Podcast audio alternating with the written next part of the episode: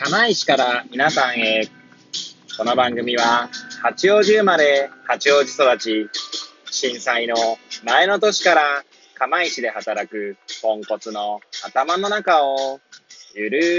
ーりと紹介していく、そんな番組です。はい、皆さんいかがお過ごしでしょうか？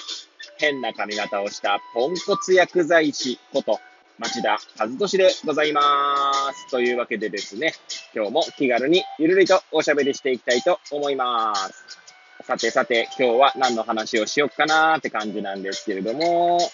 えー、収録しているですね、日時ですけれども、今日は、令和3年1月27日の水曜日ですね。時刻は18時10分。えー、いつものように帰りの車の中で AirPods をつけて収録しております。はい。そうですね。まあ、いつもですね、あまり何を喋ろうかなとか、あんまり考え、まあ、考えたり考えなかったり、考えててもですね、いざ収録ボタンを押すと忘れてしまうこともあってですね、はい。えー、なんですが、えー、そうですね。あ今日はですね、まあ、じゃあちょっと、真面目な話になるかもしれませんが、まあ、薬剤師として、まあ、大切にしていることみたいなところですね。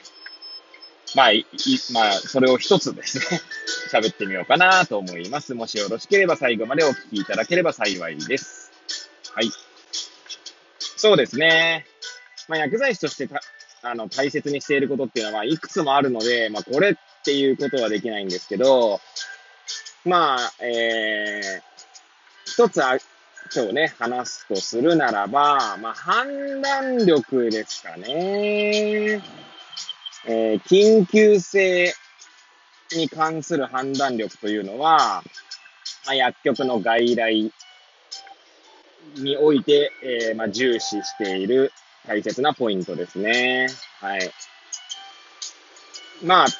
ですね、まあですねって言い方もなんですけど、えー、まあ、ちょうどですね、つい最近ですね、この判断力を大切にしてきたつもりが判断を誤ったかなというのが結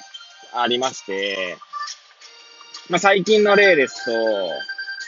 まあ、最近というか、まあそうですね、ほんとここ最近起こったことで、えー、まあその患者さんはですね、本人は、まあちょっと脳梗塞をされて、えー、麻痺ですね。半身の麻痺ですね。右側半身の麻痺がある方で、で、薬局には来ないんですよ。まあ、病院には受診するんですけれども、えー、薬局にはね、来ないんですね。来るのは旦那さんだけ。で、まあ、患者さんの年齢が70代中盤なので、まあ、旦那さんもそれぐらいだとは思うんですけれども、まあ、旦那さんからしかちょっと話を聞けないっていうタイプのね、方で、まあ、その旦那さんもですね、いろいろちゃんとこう、まあ、若干ぶっきらぼうなところがありながらも、こちらの、との会話にはですね、まあ、ちゃんと答えてくれる方なんですね。はい。だったんですね。はい。でですね、まあ、一応脳梗塞とのことなんですけれども、まあ、一応、えー、まあ、専門的な単語になってしまうかもしれませんが、まあ、抗血小板薬というものを飲んでまして、まあ、なんでもしかしたらね、なんか楽楽な拘束の後の認知症とかもあるのかななんて思ったりはしたんですけれども、まあ、シロスタゾールっていうね、お薬が出てたんですね。はい。で、もちろんですね、こちらとしてもできる限りですね、その副作用が出てないかどうかとか、あとは要、あの、検査値とかを確認しながらやってはいたんですね。で、まあ、そのシロスタゾールっていうお薬を飲んでる方の、まあ、副作用としてですね、副作用というか、まあ、あの、なんだろうな。まあ、近畿っていう風に、えー、言いますけれども、まあ、こういった方にはですね、飲ませない方がいいですっていうところとかがありましてですね。まあ、それはですね、まあ、例えば、うっ血性心不全の方とか、まあ、そういった方には飲ませない方がいいと。で、まあ、心不全の傾向はですね、まあ、検査値とか見る限りなかったんですけれども、まあ、そのお薬の副作用でですね、えー、脈拍がまあ速くなったりとかするんですよね。で、まあ、ちょうどですね、えー、1月13日ですね。まあ私がその旦那さんてかまあ私がちょうどその旦那さんとお話しする、まあ、する機会を得たんですけれども、ちょうどですね、その脈が早いということで薬が追加になってたんですね。まあ、脈を抑える薬というところでですね、出てたんですけれども、で、その時にですね、私は、いや、これをですね、疑義紹介といってですね、あの、医師と、医師にですね、まあ、状態を聞きながら、えー、薬そのものをね、まあ、副作用の可能性があるので中止するべきじゃないかっていう話をしようかなと思ったんですね。ただまあ、まずですね、旦那さんから状態を聞いてみようと思いまして、まあ、旦那さんとお話をしてですね、まあ、脈拍の値だったりとか、まあ、様子ですね。で、まあ、えー、旦那さんの話ではですね、えー、まあ、特に変わった様子はなかったりとか、ただまあそういった測定をすると脈拍が速いという話お話だったんですね。はい。で、まあ普段からですね、どちらかというと若干脈は早めだったみたいな話もあってですね、いや副作用の可能性あるかなで、そして別のですね、抗血小板薬というものに変え、変更するのもいいんじゃないかななんて思ったりしたんですね。えー、ただですね、まあ、あの、そのなんだ、えー、生活状況に、まあ、今のところその大きな変化がなくですね、まあ、旦那さんもですね、その近、旦那さん自身も何かこう心配している様子もなくですね、まあ、これでちょっと様子見るかぐらいの話だったんですね。はい。なので、まあ、ちょっと私もですね、どうしよっかなと悩んだ末にですね、